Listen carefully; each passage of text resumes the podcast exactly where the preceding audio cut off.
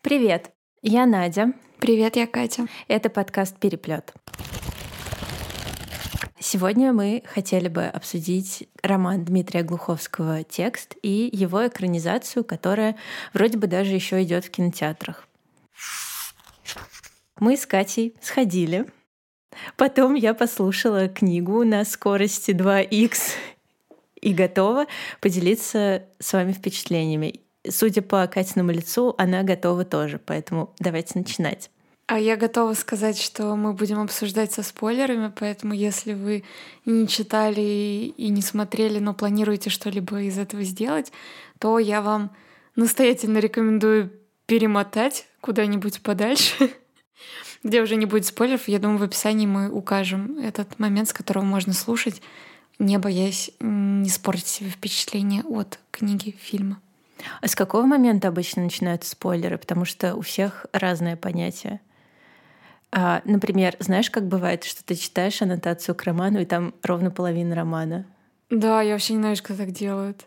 А, Катя, расскажешь о сюжете? Да, роман Дмитрия Глуховского «Текст» вышел в 2016 году, если я не ошибаюсь. Я не знаю. Вот действие происходит точно в 2016. В общем, а, молодой человек Илья Гринов, студент, отправляется на вечеринку в клуб, и там ему подбрасывают наркотики. Притом делает это, собственно, сотрудник правоохранительных органов за то, что Илья как-то с ним зацепился языками, ну и, в общем-то, не очень уважительно разговаривал. А Илья отправляется в тюрьму, он отсиживает срок в 7 лет, возвращается в родной город после этого, узнает, что у него умерла мать.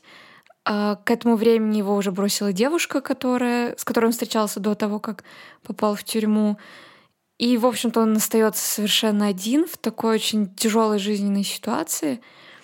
И, конечно, сильно винит в этом всем того самого полицейского, который его подставил. И, в общем-то, он, еще будучи в тюрьме, следил за его социальными сетями, за его жизнью. И в итоге он, ему получается найти этого копа, Петра Хазина, и, в общем-то, он его убивает. И забирает себе его мобильник, и здесь начинается такое немножко черное зеркало, наверное. Ну, в общем, он начинает э, жить немножечко за этого Петю Хазина, узнает э, все о его семье, о его тоже каких-то проблемах. Ну и, в общем-то, весь роман, собственно, об этом. А, я дополню немного твой рассказ, а, потому что Илья не просто не злонамеренно убивает полицейского, а, своего обидчика, он его еще все время называл сука в начале. Это случайность, он очень пьян. Естественно, он это не имел в виду, он хотел с ним просто поговорить, но, но в общем-то, вышло по-другому. И он очень переживает по поводу того, что произошло. А, да, безусловно. Я, да, наверное, у меня получился каким-то хладнокровным убийцей. Но действительно, ты права, это не так. Он действительно под влиянием просто какого-то момента, да, как я уже сказала, он вернулся в такой очень тяжелую ситуацию и просто не справился, наверное, в какой-то момент своим гневом, и вот в состоянии тоже такого опьянения случайно совершает это преступление. И тут, конечно, мы все сразу вспоминаем Федора Михайловича и преступление и наказание. Мне вообще показалось, что в романе довольно много не то чтобы отсылок, но каких-то параллелей с преступлением наказанием. А, да, мне тоже так показалось, но Возможно, я достаточно плохо помню преступление и наказание. Единственное, что мне бросилось в глаза, что мне постоянно бросалось в глаза, просто вот так вот перед меня перед глазами было, это постоянное размышление о том, ну, типа, тварь я дрожащая или право имею. То есть у Ильи постоянно это крутится в голове.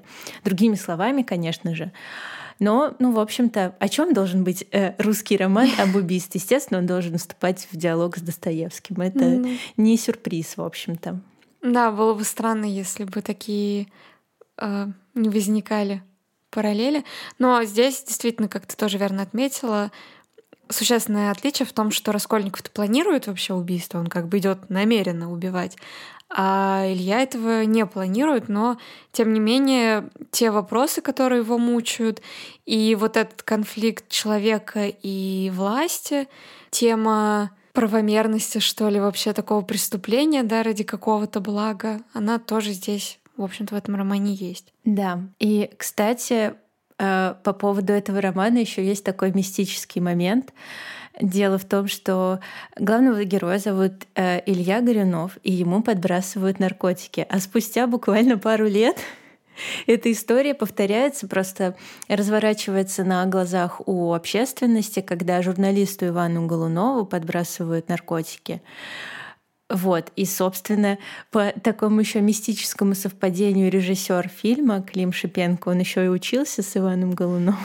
Ну, вообще, то, что действительно в этом романе вот так вот предсказывается реальное событие, это, конечно, удивительная вещь. Неудивительно, потому что Глуховский фантаст. Вообще-то обычно фантасты, как правило, таким и занимаются. Это его. Предсказывает будущее. Я думала, просто боженька шепнул на ушко. Ну, на самом деле он уже отвечал в интервью на вопросы по поводу этого и сказал, что в общем-то, это не такое уж и предсказание, потому что мы знаем, что такое происходит. Это случается, это, ну, это не то чтобы нормально, это просто распространенное явление, и никакой мистики тут нет. Это просто очень печально. Ну, фамилия это как понятно, вот что это, да, да, да, да, фамилия, конечно. Это... И режиссер а, в том числе неоднократно говорил в интервью, что и фильм и книга про человека не такого, как Иван Голунов, потому что Ивана Голунова отстояло журналистское сообщество, он был публичным человеком, а история про парня, которого вообще-то никто не отстоял, и никто не был в нем заинтересован, так никто за него не вступился, и ему не в чем, не было такого профессионального сообщества, в котором он мог бы найти опору. И таких людей очень много, которые сталкиваются с машиной правосудия и не могут от нее защититься. А тебе вообще понравился роман? А, вообще мне понравился роман, хотя для меня он очень мрачный. Я ничего мрачного обычно не люблю. Смотри, у меня розовые волосы, тетрадочка с единорогом. Я люблю хэппи-энды. А в такой истории, как вы понимаете, ну, хэппи-эндом не очень пахнет. А для меня это очень мрачно, очень э, тяжело и неприятно. Я уже говорил, что в русской литературе я боюсь алкоголиков больше всего. А Илья, конечно, постоянно прибухивает и постоянно топит в водке все, что с ним происходит. Так что читать мне было тяжело, но, но Глуховский очень хорошо пишет. Очень хорошо, я, если честно, не ожидала. И еще у меня есть пунктик по поводу того, что литература должна быть актуальной. То есть я, например, не хочу сейчас читать классику, потому что я хочу разбираться в том, что происходит со мной, в том, что происходит в жизни сейчас, и я стремлюсь читать такие книги. И, собственно, роман Глуховского, он действительно актуален. Я очень сильно не хотела, но я заставила себя его прочитать. Я даже получила какое-то удовольствие. И знаешь, мне, короче, кажется, что больше всего мне понравилось, как Глуховский показывает людей и отношения между ними. Возможно, ему стоило бы написать семейную сагу. Я бы почитала. На самом деле, да, мне тоже роман понравился, и э, я у Глуховского не читала его цикл про метро, но я слушала еще аудиосериал «Пост», который он писал и сам же читал. Кстати, он прекрасно читает. И мне кажется, ему стоило бы все свои книги прочитать самому. Это было бы очень круто. А, мне очень нравится, что у него герои разговаривают как живые люди, что не так часто, как хотелось бы, бывает в литературе.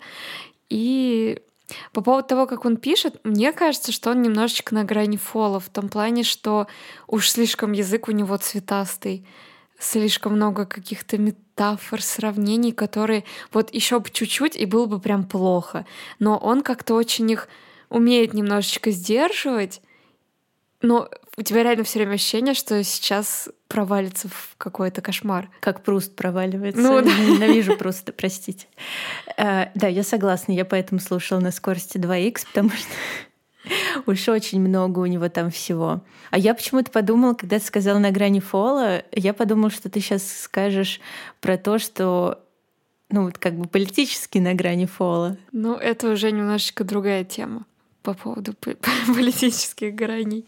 О, кстати, вот еще по поводу э, похвалить Глуховского. Мне так понравилось, вот мне в фильме это не понравилось, а в книге очень понравилось, как он показывает переписку. Ты реально как будто бы переписку читаешь. Он еще так эмодзи описывает. Да, суперски. я хотела сказать, что это, по-моему, первый роман, который я читаю, где человек описывает эмодзи.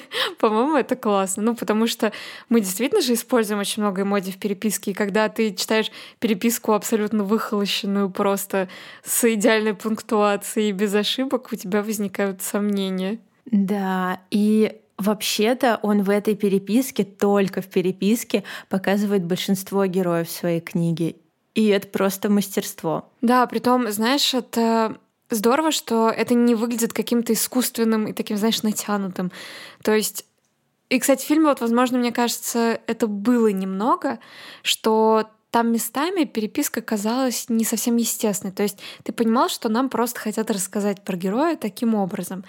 А в книге мне вообще ничего не смущало и казалось абсолютно естественным, как они говорят, как они пишут друг другу. А мы уже начинаем фильм обсуждать или останемся пока на поле книги? А давай еще немножечко книгу обсудим и плавно перейдем к фильму. Да, мне кажется, тут еще мы, может быть, немножко убежали вперед наших слушателей, и стоит сказать, что за героев показывает э, Глуховский с помощью переписки. Э, Илья забирает у Хазина, это полицейский, его телефон, и начинает жить его жизнью, переписываться с его родителями, с его начальником, с его девушкой. И в какой-то момент он настолько погружается в его жизнь, что он начинает э, жить ей и пыта даже пытаться решать проблемы за человека, который его, собственно, посадил на 7 лет. Ну и, естественно, немножечко сейчас спойлер, не знаю, не спойлер, узнает, как на самом деле относился Хазин к, к своему поступку, то есть к тому, что он подбросил э, Илье наркотики. Да, мне вообще в целом понравилось, что через вот эту переписку, да, мы узнаем действительно о жизни вот Петра Хазина, и мы понимаем, что ну, не настолько он плохой человек, да, то есть у, у Глуховского нет такого, что у него какие-то там герои, да, совершающие негативные поступки, там плохие поступки, что они прям абсолютно черные, абсолютные какие-то злодеи. Тут перед нами тоже абсолютно живой человек, и здесь как раз есть и мысль о том, что система ломает людей, попадая в такую среду силовиков, да, вот этих людей, работающих в правоохранительных органах. У него и отец, собственно, тоже работает в полиции.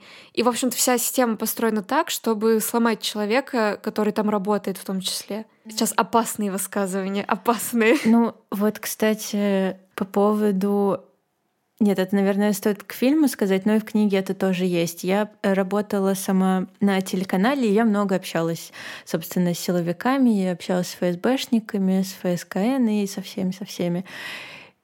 И, короче, вот образ Хазина, вот там реально очень много таких ребят. Ну, то есть они прям портятся, пока они там работают. Такие еще мажорчики, у которых вот все есть.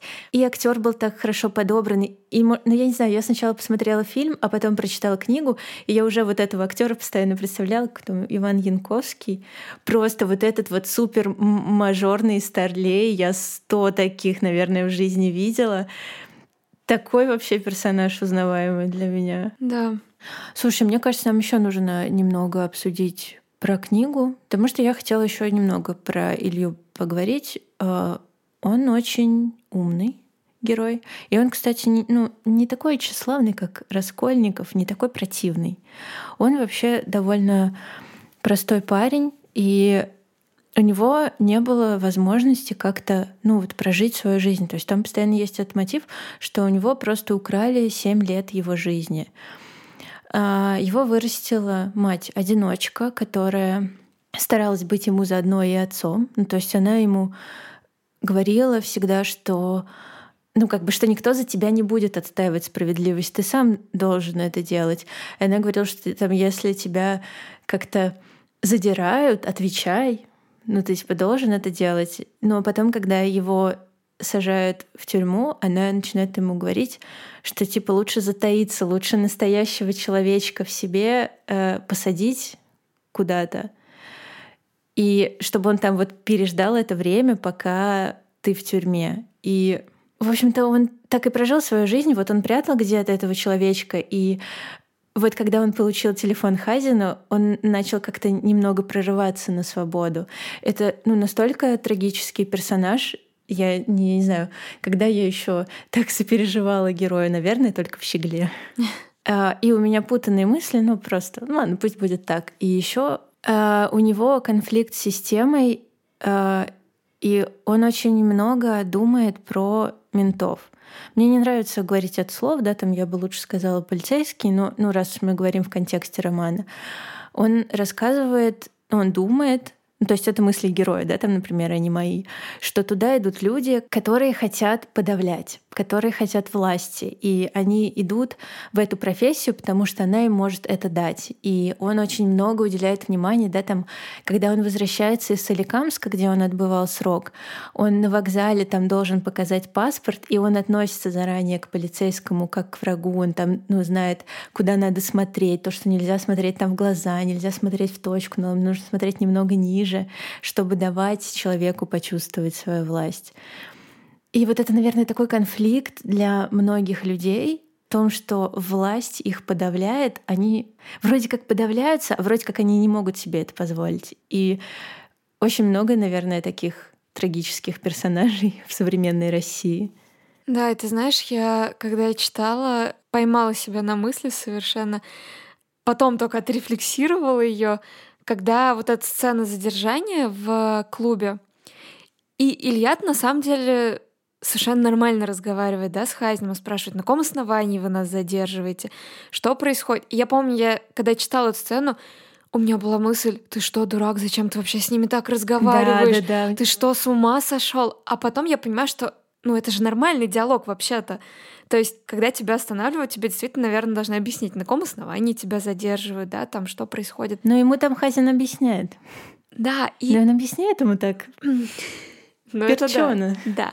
Но сам-то вот этот вопрос... У меня, понимаешь, меня триггернул на самом вопросе. Как, ну, ты что, дурак, такие вопросы вообще задавать представителю власти? То есть у нас уже настолько сформировался какой-то абсолютное недоверие да, к полиции, что вот я себя поймала на такой мысли, когда читала. Да, слушай, я об этом не задумывалась, но на самом деле я это тоже самое испытывала. Я такая, ты что, остановись, ты сейчас попадешь в неприятности. А, вот, кстати, еще такой прикольный момент в этой книге и в фильме, и вообще в этой истории. То есть сначала мы видим, э, ну, как сказать, я буду говорить полицейских, полицейских, э, правоохранителей, правоохранителей. А, глазами Ильи, с глазами подавленного человека, который считает их врагами.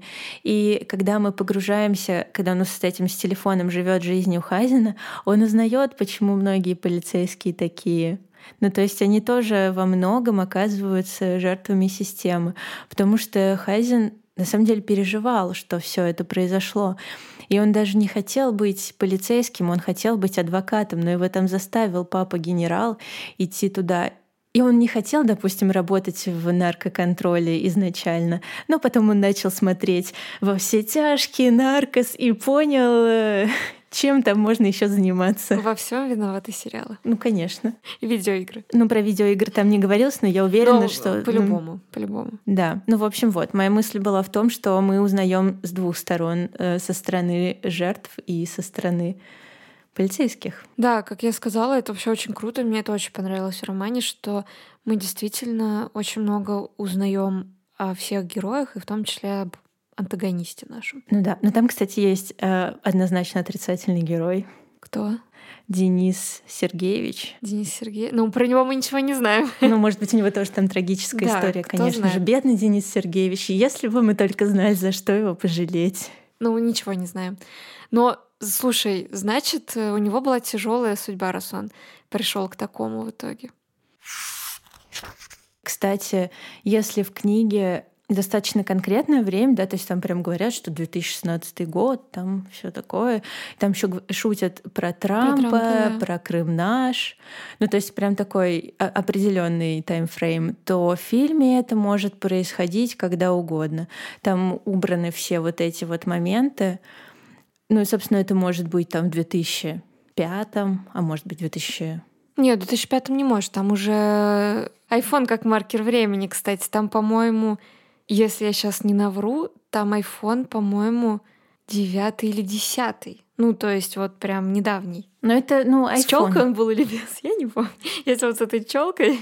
Окей, по айфону мы можем определить, но в принципе фильм в таком как бы немножко просто в абстрактной современной России Да, сделан. я согласна, да, там точных указаний на какую-то политическую ситуацию, да, на, как вот в книге, или на конкретный год, да, в фильме этого нет. А как ты думаешь, это плюс или минус? Ну, слушай, и поскольку фильм выходит в 2019 году, вроде как логично, что действие, наверное, приближено куда-то сюда, к нам. Нужно ли было там вставлять какие-то конкретные маркеры? Да фиг его знает.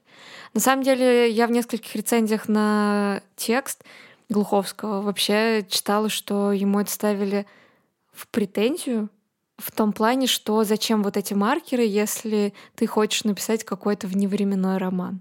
Мне кажется, если честно, это не мешает написать вневременной роман указания какого-то конкретного года. Абсолютно не мешает. Как бы в «Войне и мире» мы прекрасно тоже знаем, в каком году что происходит, и это не мешает этому роману оставаться вневременным. Поэтому это странная претензия, но... Шах и мат те, кто писали эти рецензии. И мне это лучше знать, конечно же, чем каким-то там литературным критикам.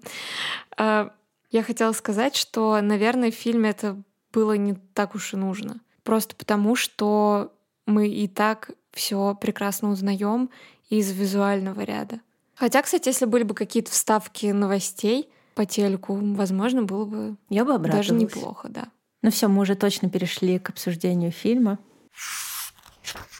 Мне фильм понравился однозначно. Стоит сказать, да, что я вообще не особо там какой-то синефил, я не сильно разбираюсь в кино, и тем более в российском кино, в каком-то актуальном российском кино, поэтому для меня, например, вообще не было проблемы, что главную роль играет «Помоги мне» Александр, Александр Петров. Алексей Александр. Нам надо проверить этот момент. Звоните Ди Каприо. В общем, я не смотрела с ним ни одного фильма. Это вообще, по-моему, был первый раз, когда я его видела, но я помню, что я читала, что еще когда фильм даже не вышел, все дико возмущались, что вот опять Петров, да сколько можно, да он в каждом фильме снимается. Ой, да, я такие смешные шутки по этому поводу читала. Да? Ох, сейчас бы мне Твиттер в руки. Ну, в общем, для меня это совершенно не было проблемой, потому что я не сильно понимаю в современном кино. И, наверное, еще поэтому я как бы сужу о российском кино по трейлерам, которые показывают в кинотеатрах в основном. Ну и какие-то отдельные там фильмы смотрела, но не суть. В общем, я была поражена, что фильм настолько качественно сделан. Я не ожидала от российского кино такого, потому что то, что я видела в обзорах BadComedian и в трейлерах всегда было технически сделано довольно примитивно. А здесь мне показалось, что была очень хорошая работа режиссера, был какой-то совершенно изумительный саунд-дизайн. И по поводу тоже, наверное, это операторская работа в том числе. Ну, в общем, там было несколько сцен, которые меня прям особенно зацепили. Первая сцена, где, собственно, Илья совершает убийство. Он в этот момент пьян, как мы уже говорили, и там просто дико качается камера, и меня прям физически начинало подташнивать. У меня как будто у самой кружилась голова, и как будто сама была вот в этом состоянии. Ну, то есть тебе прям физически нехорошо.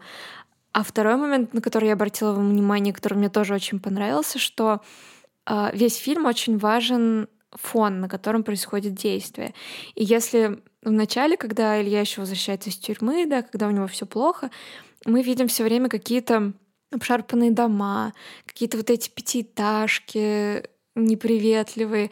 Время действия еще конец февраля, конец зимы — это ну, самое неприятное время вообще, когда просто любой российский город превращается в такие декорации к игре Fallout.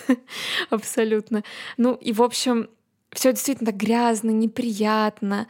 Но когда наступает момент, э, когда у Ильи начинает что-то налаживаться, да, и мы понимаем, что, возможно, он нашел какой-то выход, возможно, все будет хорошо. Там и декорации сразу меняются. Мы сразу видим вот эти московские проспекты, красивые дома, вот эти бизнес-центры. Все становится очень красиво, картинка становится довольно-таки роскошной. И опять же, резко меняется, когда мы понимаем, что ну, все пропало, что все будет плохо. И мне показалось вот это внимание к деталям вообще абсолютно нетипичным для российского кино. И такое исполнение, ну, меня вообще удивило. Я, может быть, сейчас не права и наговариваю, да, я, ну, опять же говорю, я не претендую, я очень мало смотрю, в принципе, кино, и тем более и российского кино еще в процентном соотношении и меньше всего. Но меня это прям поразило. Ну, вообще, я с тобой согласна. Ну, э, в этом фильме хорошо все. Мне кажется, что так. А, я еще посмотрела бокс-офис, ну, я уже, естественно, все забыла, но главная мысль у меня в голове есть, что на самом деле текст не особо там бомбанул, скажем так, в прокате, и там ну, его опережает, например, «Зомбиленд». Не вижу в этом ничего плохого, но я понимаю, что это несправедливо, потому что многие люди не пошли в кино не потому, что им не хочется этот фильм посмотреть, потому что у них есть очень большой кредит недоверия к российскому кино. Как раз именно Ох, у нас будет оппозиционный выпуск. Именно благодаря тому, что делает фонд кино и всем вот этим вот блокбастерами, которые они штампуют. Ну, то есть реально люди не узнают о том, насколько качественно снят этот фильм, насколько там офигительный сценарий, насколько там классная операторская работа, а это все правда насколько там вообще прекрасный каст.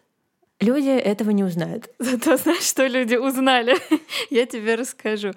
А, там есть очень откровенная сцена с Кристиной Асмус, ну, прям практически порнографическая. И Великолепная естественно, сцена. естественно, у очень многих людей бомбануло. Притом я подозреваю, что это даже люди, которые не смотрели фильм. И более того, а, там разразился... Ц... В общем, если даже гуглить текст, то там, скорее всего, будут новости про голую Кристину Асмус и как э, ревнители нравственности набежали на аккаунт ее в соцсетях, ее мужа, она замужем за Харламовым. Я даже зашла для интереса почитать комментарии. Удивительно, что очень многие люди, которые пишут негативные комментарии по поводу этой сцены, не могут справиться с написанием слова «постельный» и упорно пишут через «а». Не знаю, с чем это связано. Не будем делать никаких выводов, да. Вот. Но, в общем, это стало очень резонансным событием, скажем так. И, но с другой стороны, в этом случае, мне кажется, любой пиар — это хорошо. Ну, да, я тоже. Вот самое первое, что я увидела э, в своей новостной ленте про этот фильм, это про то, что какой-то чувак написал Гарику Харламову, там что, как вообще такое позволять своей жене. Ну, кстати, про эту сцену. С, не знаю, мне кажется, она супер откровенная для mm-hmm. российского кино, для да. российского мейнстримового кино. Она снята на iPhone. Супер, мне понравилось. Слушай, Зачет. да, она очень э, производит классное впечатление. И, кстати, да, по поводу мейнстримового кино я еще не сказала важную мысль, которую думала, что у нас очень мало кино, которое было бы на вот стыке между мейнстримовым и авторским кино вроде как в Голливуде с этим попроще, но у нас как-то с этим совсем голяк. И вот текст — это как раз тот фильм, который где-то вот посерединке находится, потому что, с одной стороны, там э, очень крепкая история, такой остросюжетный, остросюжетный сюжет. А? Я должна была это сказать. Э, в общем-то, остросюжетная история, и при этом мейнстримные актеры тоже, да, там есть, но при этом это действительно авторское высказывание — не могу сказать, там изобретательное, не изобретательное, но, по крайней мере, не шаблонное. Такая моя мысль. Как ему вообще дали прокатное удостоверение? Фонд кино, кстати, отказался спонсировать этот фильм. Я читала замечательную историю. Я читала ее до выхода фильма и подумала, о, это хороший знак. Ну да, да, да. Но для меня это было... Я подумала, что я пойду, когда поняла, что фонд кино не участвует. Так я и принимаю решение по поводу кинотеатра. А, вот еще мы что не сказали. Важная штука. Сценарий писал сам Глуховский. А, и я считаю, что Глуховскому нужно больше работать в кинематографе, потому что он, ну да, там есть такой момент, что, возможно, где-то вот именно в фильме переписка выглядит не совсем реалистично, еще потому что ее озвучивают, она иногда немножко как даже обгоняет кадр, но в принципе, ну, сценарий такой классный. Ну, мне почему-то по обзорам Бэткомедиа, ну простите мою экспертизу в российском кино, мне почему-то кажется, что вот именно ну, часто проблема со сценарием. Ну это и, наверное, общемировая история. Во-первых, найти историю, во-вторых, качественно ее исполнить. Ну, в общем, не, все, моя главная мысль в том, что Глуховскому надо больше писать сценариев, потому что у него круто получается. Глуховскому вообще должна тебе сказать, в принципе, надо больше писать, потому что Дмитрий, второй сезон поста, я жду уже просто замиранием сердечка. Когда? Когда? Я прям вообще, кстати, горячо рекомендую всем послушать аудиосериал «Пост». Вообще прекрасная вещь. Скажи, пожалуйста, а, супер. а там вот такие же вот описания и навороченные метафоры? Нет, кстати, там э, как будто бы он уже от этого ну, по крайней мере, когда я слушала вот пост, у меня не возникало такой мысли, что ну как-то ты, чувак, вот too much, давай немножечко сбавь градус. Нет, но там, опять же, прекрасные герои, прекрасные диалоги, атмосфера просто великолепная и очень интересно слушать. Это фантастический сериал, то есть там такой постапокалипсис, и Глуховскому удается это прекрасно. А уж как он читает, я в очередной раз скажу, что я бы вот все книги слушала в исполнении Дмитрия Глуховского. Захвалила, захвалила. Давай про фильм. Я, я подумала, что мы как-то все так восторженно, восторженно. Что-то, может быть, надо и поругать. Я могу сказать немножечко негативно про фильм. И этим немножечко и книга тоже грешит. Мне показалось, что уж слишком авторы хотели, чтобы мы все поняли, все, все, все. То есть немножечко было ощущение, что тебе слишком разжевывают может быть, не всем, конечно, стоит это в негативном ключе воспринимать, но мне как-то это не очень понравилось. Ты хотела больше додумать, а что там? Нет, можно... я не хотела больше додумать. Я хотела, чтобы со мной все таки ну, говорили как с взрослым понимающим человеком. Ну, это я немножко утрирую, конечно. Но просто мне кажется, что излишняя разжеванность, она немножечко работает на вред именно самой какой-то атмосфере и какому-то такому свободному разговору с читателем, со зрителем. То есть там, в принципе, и так все понятно. Некоторые вещи ну, совсем не обязательно было разжевывать и там повторять несколько раз. Вот у меня, пожалуй, только такая претензия. А я не, ну, я, наверное, с тобой не соглашусь, потому что я, в принципе, не понимаю, о чем ты говоришь. Но спасибо, что не открытый финал, как бы, насколько мы знаем мои пристрастия. Ну, слушай, мне, не, мне просто было все понятно, мне не было такого ощущения, вот помимо того, что у Глуховского неясный, туманный, и все это в одном предложении, в одном абзаце. Вот, ну, мне не показалось, что мне что-то лишнего объяснили. Ну, может быть, я излишне продираюсь. А ты можешь какой-то момент конкретный, может ну, быть, сказать? Вот в фильме, например, там по нескольку раз одни и те же фразы повторяли, которые были важны для сюжета. Может быть, потому что я читала книгу, у меня хорошо в голове уже был на этот момент сюжет. Может быть, мне показалось, что это как-то лишним, потому что я как бы и так знаю. А может быть, это для эмоциональной атмосферы повторялось? Мне как-то вот, ну не знаю, для меня как-то сработало так, как будто мне просто это повторяют, чтобы я вот ну прям точно не забыла и точно ничего не перепутала. Ну, не знаю. Ну, я... А вот там, кстати же, начинается, по-моему, с фильм с его диалога, с диалога Ильи с матерью, и заканчивается тоже там мы слышим Да, вот это, диалог. кстати, классный прием. Но тут, тут именно прием. Понимаешь, здесь именно вот это действительно работает на атмосферу, на, эмо... на эмоциональную какую-то окраску. А некоторые вот внутри сюжета были повторения, мне показали, что они были реально какими-то ну, лишними не создавали какого-то дополнительного эмоционального фона. Может быть, я не права. Я не претендую. А я, я просто не запомнила такие моменты, поэтому я даже ну, ну, не супер, могу... Значит, значит, нет там такого недостатка. Ты так что ругаться? Надо поругаться. Подожди, что мы... Вот мы такие восторженные всегда. Мне это подозрительно как-то. Может, нам заплатили? Катя, платили? Конечно, лично перевели. Клим Шипенко мне перевел на карточку. Блин, про Клима Шипенко. Ну вот, ну я не см... понимаешь, я не смогла придраться к тексту, потому что мне все понравилось. Но зато перед текстом показали трейлер еще одного его фильма. Знаешь, вот давай не будем осуждать. Человеку нужно зарабатывать деньги, да? Я не осуждаю. Вот честно. Ну, это, конечно, лютый трэш. Нет, подожди, я хочу, чтобы мне Клим ответил в комментариях. Ну, давай скажем, что это был за фильм. Да, это был фильм «Холоп», который выходит когда-то там скоро. Под Новый год. Ну, да, наверное. И этот фильм тоже снял Клим Шипенко, но уже на деньги фонда кино. И это какая-то лютая дичь с э, Охлобыстиным.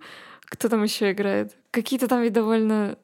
Не знаю. Кто там еще? Ну, Охлобыстина я почему-то запомнил больше всех. Ну да, короче, фишка в том, что герой мажорчик такой гламурный. Я вообще не представляю, кому такой персонаж будет интересен в 2019 году, поэтому, ну, это вообще-то моя главная претензия. Короче, и он как будто бы попадает в прошлое. Не-не, погодите, вот просто, да, гипотетически. Ваш сын накосячил. Ну вот вы родители, у вас есть сын, он накосячил. Вы богатый человек, там во всю жизнь отмазывали, но вроде как надо преподать урок, да? Ну, как бы, что же он так себя ведет? Вот что вы сделаете? Мне кажется, то, что делает герой этого фильма, это последнее вообще, что может прийти в голову человеку. Продолжай. Ну, в общем, ну, собственно, он как будто бы попадает в прошлое, но на самом деле это все подстроили, чтобы его перевоспитать. Герой попадает в XIX век. И ну, короче, он, он, конечно, судя по всему, туповат, но он верит. Как и весь фильм. В общем, и, ну, там зато в трейлере есть такой момент, когда, короче, он видит, как какая-то девушка запрыгивает на лошадь и видит ее трусы. И они, ну, как бы трусы из настоящего времени. И он кричит, что это трусы из будущего. О, божечки. Я только что пересказала шутку из трейлера фильма который снимает, снимается при поддержке фонда кино. Я увольняюсь. Ой, ладно. Нет, я не осуждаю. Надо зарабатывать деньги. Действительно, там на независимом кино далеко не уедешь. Не всегда, к сожалению, можно делать только то, что нравится, поэтому не будем осуждать Клима Шипенко. Спасибо ему за текст, в общем-то. Ну, блин. Вот я говорю, ладно, ну пускай. Идея смешная, но почему вот какой-то мажорчик там? Ну, капец, ну кому? Ну, блин, это же не 2000 какой, первый, чтобы мы там про мажоров, гламур, что-то там. Ну, ну, come on, ну что такое? Мы тут очень плавно подкатились к теме, которую тоже хотели обсудить, про тему актуального романа и вообще какого-то изображения современности в литературе. Ой, у нас такой диапазон тем, Кать. Что поделать? Просто вот знаешь, какие мы с тобой всесторонне развитые личности. Это была минутка самолюбования сейчас? Ну, вообще, это был сарказм, конечно. Вот потому что, знаешь, вот хочется записывать подкаст, и чтобы там вот без фонда кино, а как-то вот последовательно развивать одну тему. Я сама это начала. Я вообще-то идеальную подводку сейчас сделала, ты все испортила своими рассуждениями. Ты говоришь, что герой вот этот не может быть интересен в 2019 году. Какой э, герой? Слушай, Кать, ты вот сейчас э, делаешь то, в чем ты обвиняла создателей фильма «Текст». Я, я хочу, чтобы со мной разговаривали как со взрослым человеком. Мне не надо все разжевывать. Я поняла твою подводку. И все-таки, какой герой должен быть в 2019 году в литературе? И о чем вообще должен быть современный роман? Ну, слушай, какой герой должен быть? Э, во-первых, мы, мне кажется, уже неоднократно слышали такую тенденцию, что, ну вот, ну как-то уходит вот это вот роман поколения, да, вот эта тема. И Просто есть много разных романов, ну, про разных людей, которые там резонируют с какой-то определенной группой. То есть это не один какой-то великий роман, который прям голос поколения. Ну, просто очень часто звучит вот эта претензия, что у нас очень мало романов, которые бы были про современность, про то, что происходит здесь и сейчас. Я согласна. А что вот, на твой взгляд, делает роман актуальным? Это тема или герой или что? Слушай, мне кажется, ну, лично, например, для меня роман о современности должен происходить в современности, да, либо там, ну, в каком-то близком времени к, ну, к актуальному году. И герои должны быть похожи на, на нас, на каких-то людей вокруг нас. И переживать какие-то конфликты, которые переживает, который преодолевает современный человек. Вот я, например, я так обрадовалась, когда я читала книгу Салли Руни «Разговор с друзьями», там вроде на русский переводит, и там герой ель фалафель. Я такая, спасибо. Или вот, знаешь, читала сборник рассказов вот этот вот Кристин Рупеньян э, «Ты знаешь, что хочешь этого». И там вот описывалось, как героиня везет свою дочку, или, блин, или это был нет сборник, ну не суть. В общем, героиня какого-то рассказа везет свою дочку, и у этой дочки, значит, она одета как э, героиня холодного сердца. И там говорится, вот она иногда одевается как Эльза, иногда как Анна. Ну, в общем, э, какие-то реалии показывают мне, близкие мне. И, например, ну, какой-то конфликт, который тоже близок мне. Глуховский подходит идеально. Ну, например, даже, допустим, со мной не очень резонирует тема конфликта с властью, но зато там есть еще одна идея, почему ты вначале вспомнила черное зеркало, про то, что, ну, типа, твой смартфон — это твоя жизнь, и если украсть твой смартфон, то можно украсть заодно и твою жизнь. Вот. Ну, то есть это актуальная тема. Вот что-то такое. А ты что думаешь? А, я, на самом деле, согласна с тобой практически полностью. И ты вот сейчас упомянула в основном только зарубежных авторов. А, да. Да, потому что у нас с этим плохо. Или просто у нас, например, есть специально обученный человек, да, который каждый год выпускает роман. Я говорю о Пелевине, который Виктор. А, каждый год выпускает роман, который, в общем-то, отрабатывает актуальную тему. Это ту тему, которую Пелевин считает актуальной. Ну, слушай, я читала последнее, что я читала, это айфак был, и там, в общем-то, была вся эта вот тема про мету, про харасмент, то есть то, как раз, что тогда очень сильно обсуждалось активно. Но мне кажется, что недостаточно, чтобы роман был просто на какую-то актуальную тему, потому что здесь как раз вот актуальная тема вроде бы есть, а все остальное вот вообще нет. Мне кажется, что важно еще, чтобы роман был написан языком, который адекватен времени, потому что тот язык, эта форма, да, в которой пишет Пелевин, она вообще уже не адекватна тому, как мы сейчас говорим, как мы вообще в целом свои мысли выражаем.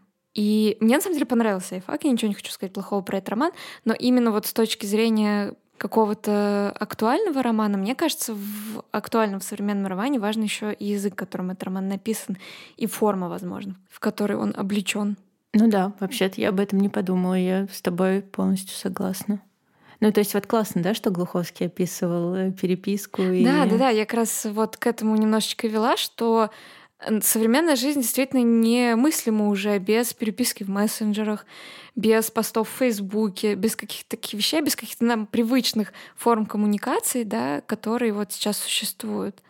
Особенно я говорю вот именно про жизнь своего, наверное, поколения, да, людей чуть старше меня и младше меня вообще уже сто процентов. Ну, мне кажется, это тоже очень важный такой э, признак актуального, признак современного романа. Ну вот, кстати, я говорила, ну я то есть называла зарубежных авторов, когда, ну, пыталась объяснить, что я вижу э, вот актуальным романом. Но я тут вспомнила, что ну, мы недавно обсуждали и Мещанинову, и Букшу, и Некрасову. Это в нашем предыдущем выпуске, третьем выпуске про сестромам. И там вообще тоже было э, достаточно много всего современного и какой-то даже изобретательный язык, например, у Некрасовой. И помнишь, в рассказе «Присуха» там героиня постила свой заговор в Фейсбуке. Да, там, кстати, в другом рассказе там, по-моему, это был рассказ... Ах, я не вспомню, наверное, как он называется, но там Фейсбук был назван книголиком или как-то так. Да, что-то было такое. И у Некрасова еще вот в «Несчастливой Москве» там главная героиня Нина работает в музее какого-то современного писателя или около современного. Авангардиста какого-то. Я почему-то подумала, что про Сорокина речь идет. Да? Но, не ну, знаю. в смысле, я это придумала, я ниоткуда не знаю. В общем, и там еще описывается, как она такая вся хипстерша э, сражается с вот этой бюрократичной верхушкой. Вот, кстати, это актуальная тема. Как человек с современными взглядами, да, там, ну, на продвижение, на маркетинг, на жизнь вообще, с активной жизненной позицией сталкивается с вот этими людьми, которые хотят просто сидеть на рабочем месте, заниматься там какими-то... Ну да, поколенческий конфликт. Мне кажется, это тоже то, что делает роман, наверное, современным. И добавим еще немножечко, может быть, вбросим каких-то современных авторов, которые... Ты в последнее время вообще читала что-то, чтобы тебе показалось вот прям отражением современности? Ну, кроме тех книг, которые мы уже обсуждали. Да, я начала читать бывшую Ленина Шамиля Диатулина. И у издательства АСТ есть серия, которая так и называется, типа актуальный роман или актуальная книга. Ну там, по-моему, всего два романа вышло. Да, и короче. И вот они отрабатывают в каком-то плане политическую повестку. Во-первых, бывшая Ленина. Это я только начала читать, э, но мне понравилось начало. Там, значит, смысл в том, что какой-то поволжский городок, и там вот свалка.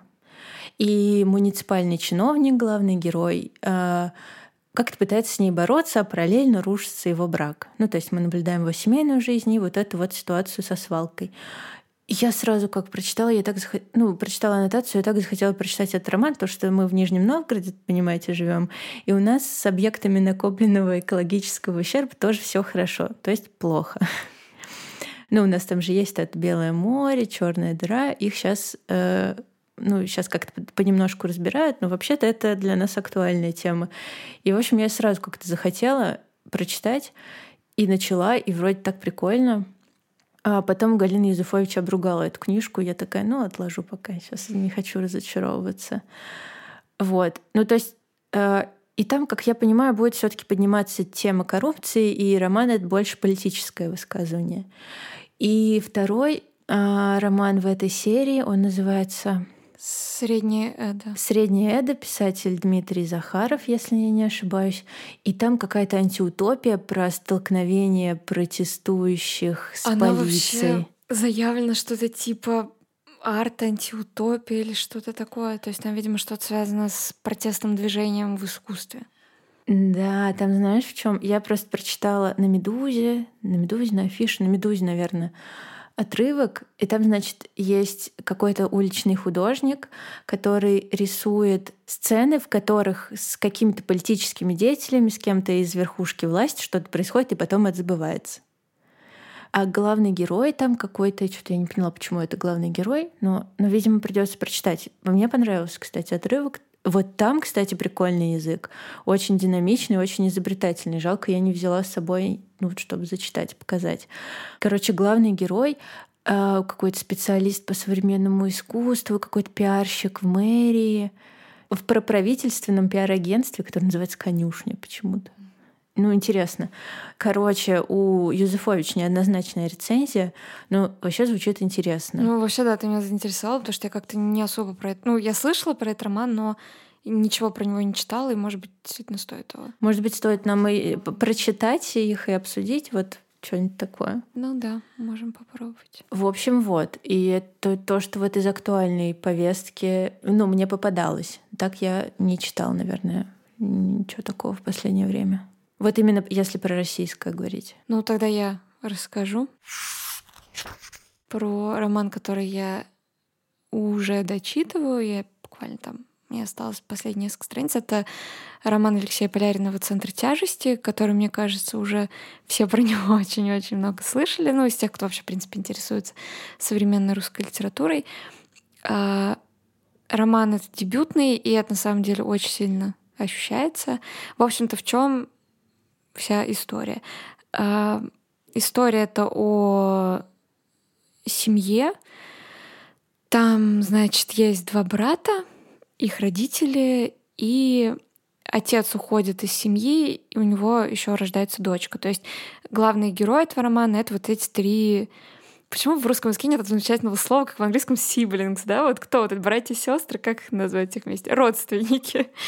Э, в общем-то, Э, мы сначала узнаем немного об их детстве, и потом уже они перед нами взрослые, и, в общем, один из них журналист, который работает в оппозиционном СМИ. А девушка, сестра, она принадлежит группе оппозиционных художников, которые как раз вот тоже акционизмом занимаются. И младший брат э, программист, и он как раз работает, наоборот, на государство.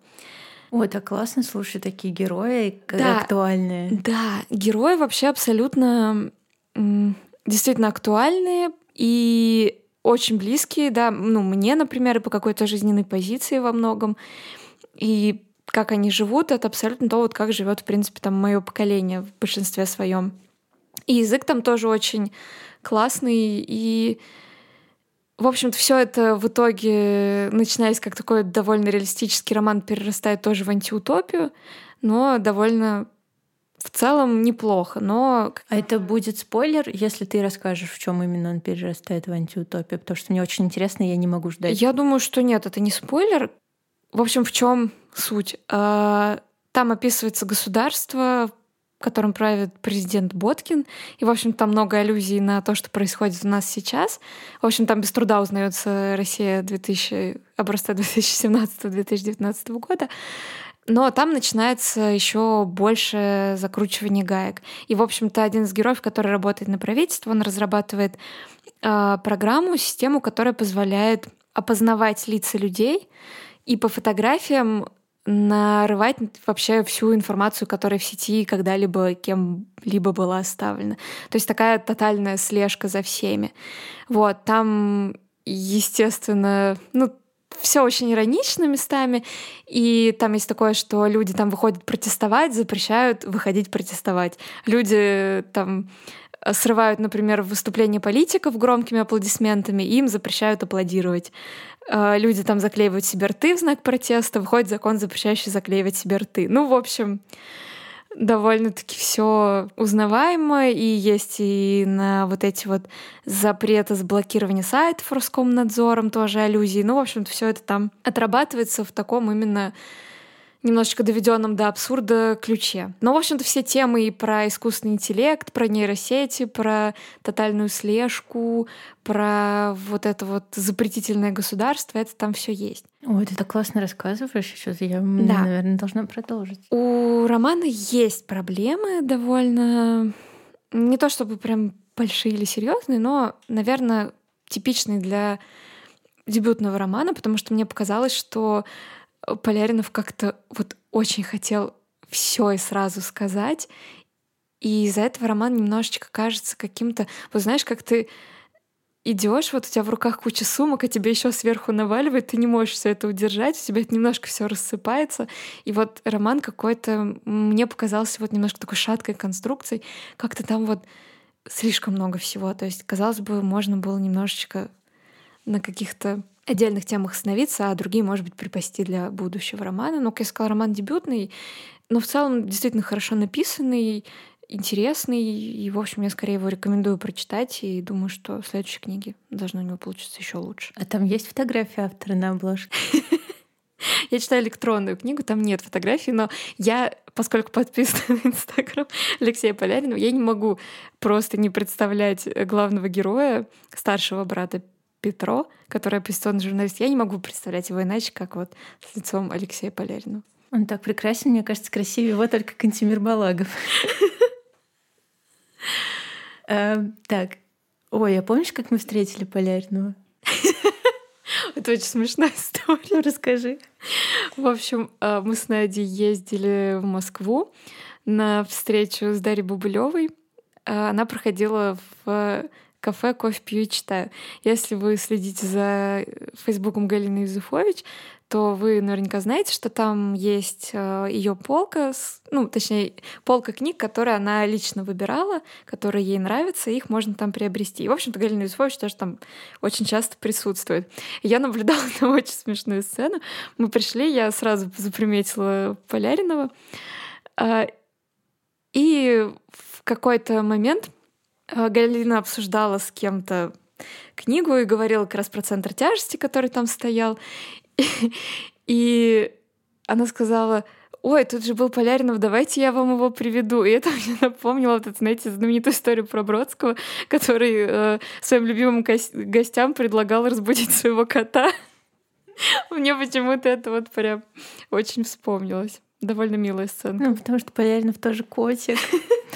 Ну, я на самом деле, я чисто по внешности сужу.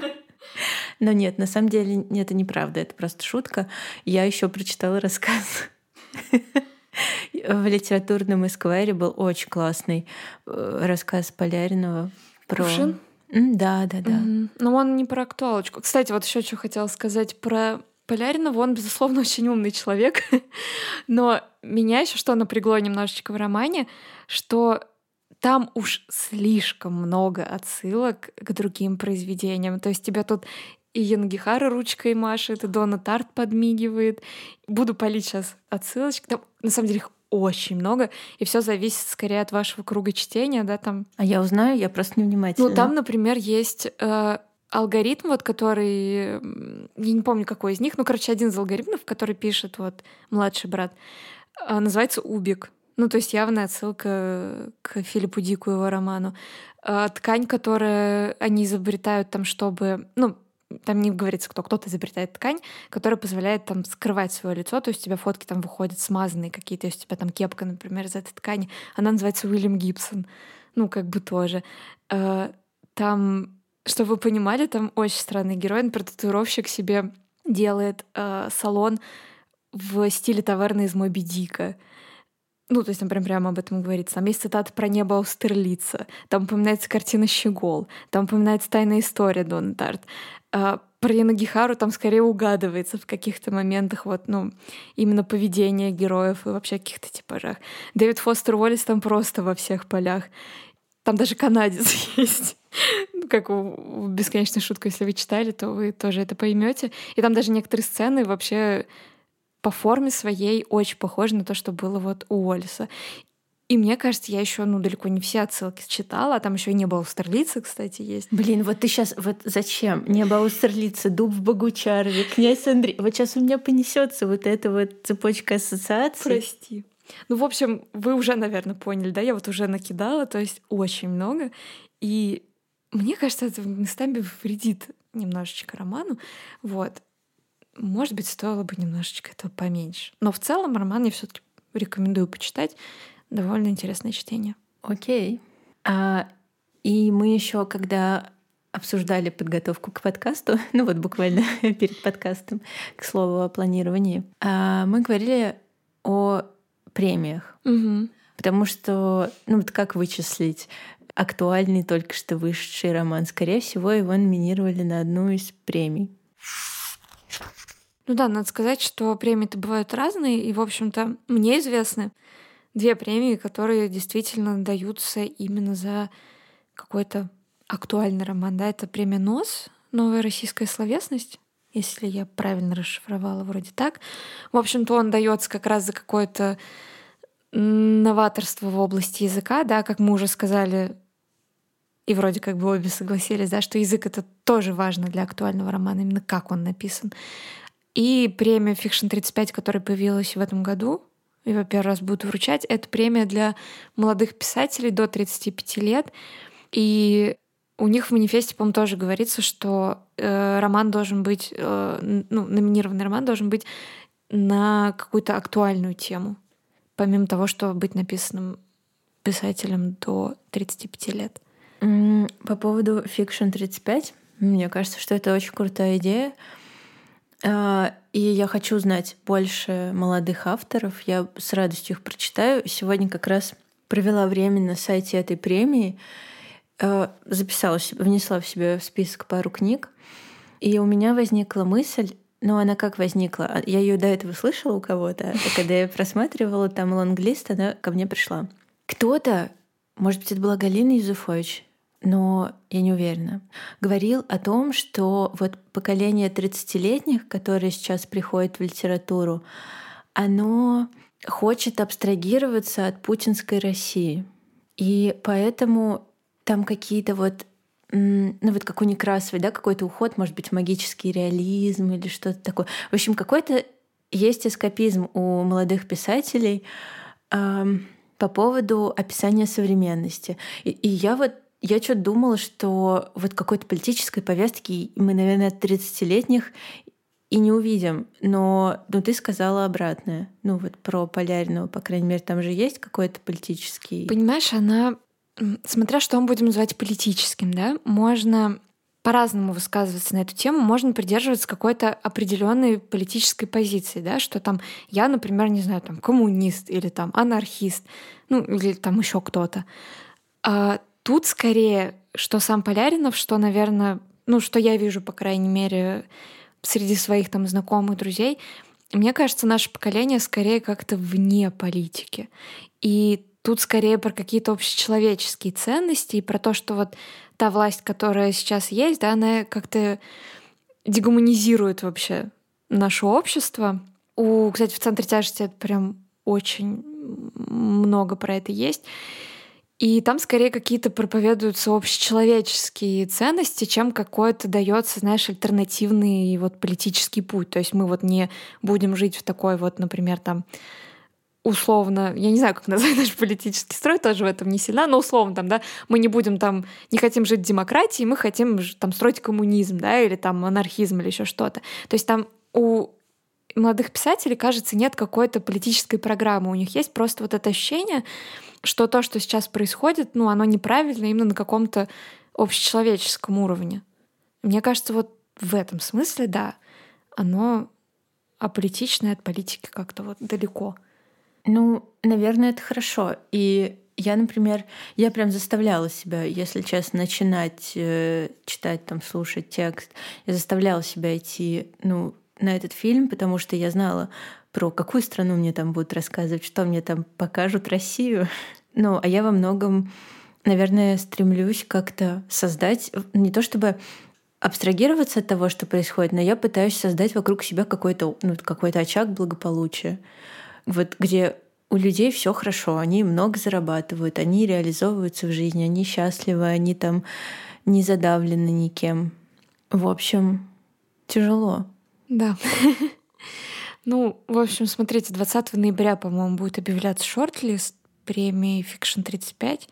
И, в общем-то, если вам интересен какой-то действительно актуальный роман, это хочется понять, что происходит э, в литературе именно писателей там, нашего поколения, да, ну, условно, вот кому там сейчас, наверное, от 25 там, до 40, может быть, лет. Ну, в общем, 35, там же фикшн 35. 35. Хорошо, обозначим такой промежуток. Ну, в общем, если вам э, действительно это интересно, то вы можете 20 ноября посмотреть шорт-лист, и наверняка там уже будут отобраны книги, на которые точно стоит обратить внимание. И если там можно будет голосовать, то нужно голосовать за Калечину Малечину. Да. Кстати, Поляринов же, по-моему, тоже вошел в лонглист премии Fiction 35. Да, да, там причем две его книги. А вторая какая? Почти два килограмма слов? Да. Это, ну, странно. Ну да, странно, но, но тем не менее. В общем, да, если эта тема интересна, следите за премиями. В общем, совсем скоро мы уже узнаем, и кто станет победителем. Блин, вообще очень хочется, чтобы был такой источник вот именно молодых авторов, которые пишут о чем то современном, вот чтобы можно было откуда-то про них узнавать, ну, не знаю, кроме как из э, рецензии Галины Юзефович, которая, понятно, наш светоч, но тоже может что-то пропустить. Вот. И в этом плане у меня очень-очень серьезная надежда на Fiction 35. Ну, наверное, побольше, чем на нос. Почему-то у меня уже к носу. Они нам что-то Пелевину дали, я так удивилась. Волга нос дала Пелевину, потому что вроде была такая байка, что председатель Нижегородского жюри никогда не читал Пелевина. И это был у него просто первый раз, и он прям вау, так классно, давайте Пелевину дадим. Ведь, наверное, никто еще не знает этого писателя. Пусть его побольше людей прочитают, так ведь никто. Ну, в общем, ну, странно, да. И я надеюсь на Fiction 35 очень сильно, что они мне представят выборку. Я, кстати, даже позаикалась, пока про это говорила.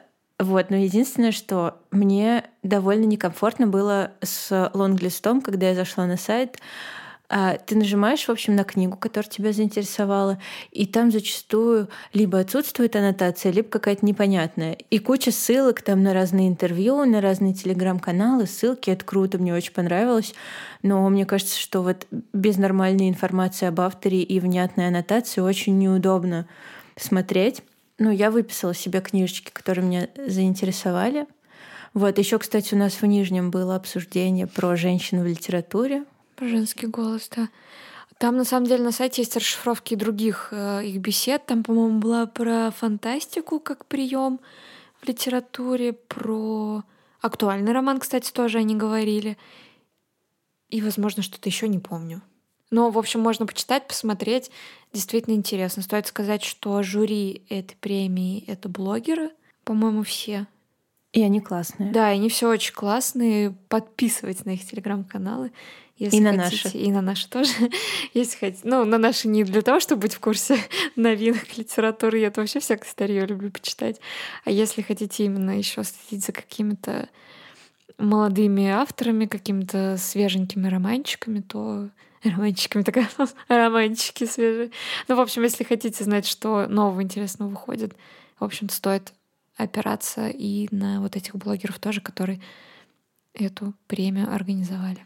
Вообще я хочу сказать, ну я думаю, что мы уже заканчиваем, и я хочу да. закончить на позитивной ноте.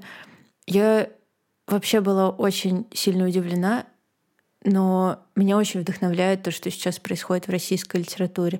Туда приходят 30-летние, появляются новые голоса, там все очень круто. Я прочитала несколько книг, там я прочитала Бабылева, Некрасова, Глуховского, Некрасова, э, Глуховского, и, и я просто супер счастлива. Мне кажется, ребят, что у нас в литературе все налаживается, что все супер хорошо становится. Да, однозначно. В общем, читайте молодых авторов, слушайте наш подкаст, подписывайтесь на нас везде, где только это возможно. Да, и пишите нам, пожалуйста, комментарии. Мы очень обрадуемся. Всем спасибо. Пока. Пока.